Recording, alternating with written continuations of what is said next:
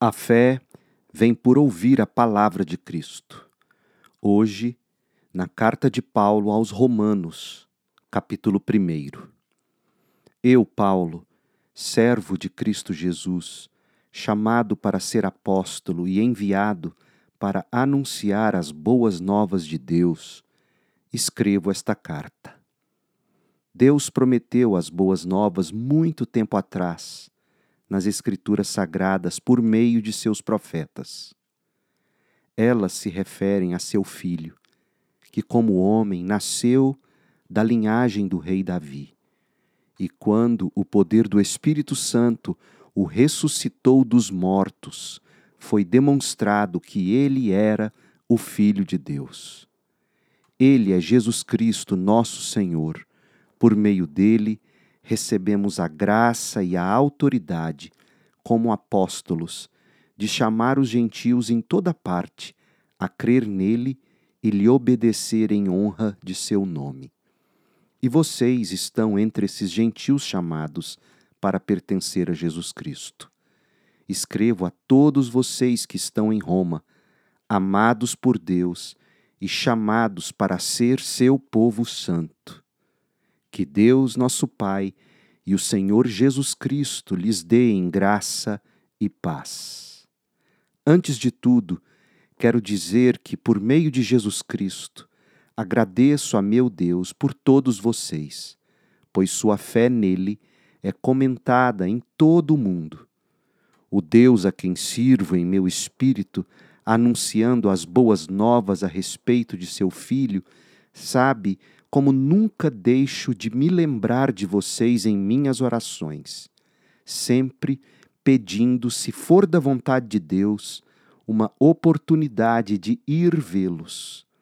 Desejo muito visitá-los a fim de compartilhar com vocês alguma dádiva espiritual que os ajude a se fortalecerem. Quando nos encontrarmos, quero encorajá-los na fé e também quero ser encorajado por sua fé. Quero que saibam, irmãos, que muitas vezes planejei visitá-los, mas até agora fui impedido. Meu desejo é trabalhar entre vocês e ver frutos espirituais como tenho visto entre outros gentios, pois sinto grande obrigação, tanto para com os gregos como os bárbaros, tanto para com os instruídos como os não instruídos. Por isso, aguardo com expectativa para visitá-los, a fim de anunciar as boas novas também a vocês em Roma. Pois não me envergonho das boas novas a respeito de Cristo, que são o poder de Deus em ação para salvar todos os que creem, primeiro os judeus e também os gentios. As boas novas revelam como opera a justiça de Deus, que do começo ao fim é algo que se dá pela fé. Como dizem as Escrituras, o justo viverá pela fé. Assim, Deus mostra do céu sua ira contra todos que são pecadores e perversos, que por sua maldade impedem que a verdade seja conhecida sabem a verdade a respeito de Deus, pois ele a tornou evidente. Por meio de tudo que ele fez, desde a criação do mundo, podem perceber claramente seus atributos invisíveis, seu poder eterno e sua natureza divina. Portanto, não têm desculpa alguma. Sim, eles conhecem algo sobre Deus, mas não o adoram, nem lhe agradera, nem lhe agradam ou lhe agradecem. Em vez disso, começaram a inventar ideias tolas e com isso sua mente ficou obscurecida e confusa. Dizendo-se sábios, tornaram-se tolos. Trocaram a grandeza do Deus imortal por imagens de seres humanos mortais, bem como de aves, animais e répteis. Por isso, Deus os entregou aos desejos pecaminosos de seu coração. Como resultado, praticaram entre si coisas desprezíveis e degradantes com o próprio corpo. trocaram a verdade sobre Deus pela mentira. Desse modo, adoraram e serviram coisas que Deus criou, em lugar do Criador, que é digno de louvor eterno. Amém. Por isso, Deus os entregou a desejos vergonhosos. Até as mulheres trocaram sua forma natural de ter relações sexuais por práticas não naturais. E os homens, em vez de ter relações sexuais normais com mulheres, arderam de desejo uns pelos outros.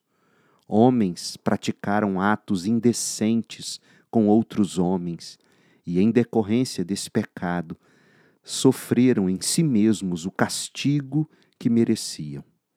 Uma vez que consideraram que conhecer a Deus era algo inútil, o próprio Deus os entregou ao, a um inútil modo de pensar, deixando que fizessem coisas que jamais deveriam ser feitas. A vida deles se encheu de toda espécie de perversidade, pecado, ganância, ódio, inveja, homicídio, discórdia, engano, malícia e fofocas. Espalham calúnias, odeiam a Deus, são insolentes, orgulhosos e arrogantes. Inventam novas maneiras de pecar e desobedecem a seus pais. Não têm entendimento quebram suas promessas, não mostram afeições nem misericórdia.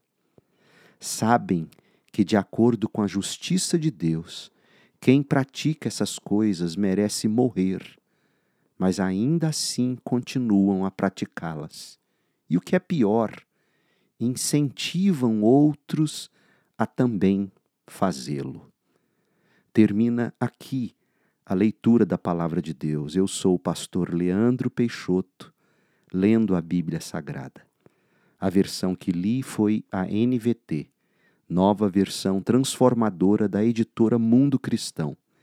Para mais conteúdo bíblico, acesse o site da Segunda Igreja Batista em Goiânia, cibgoiania.org,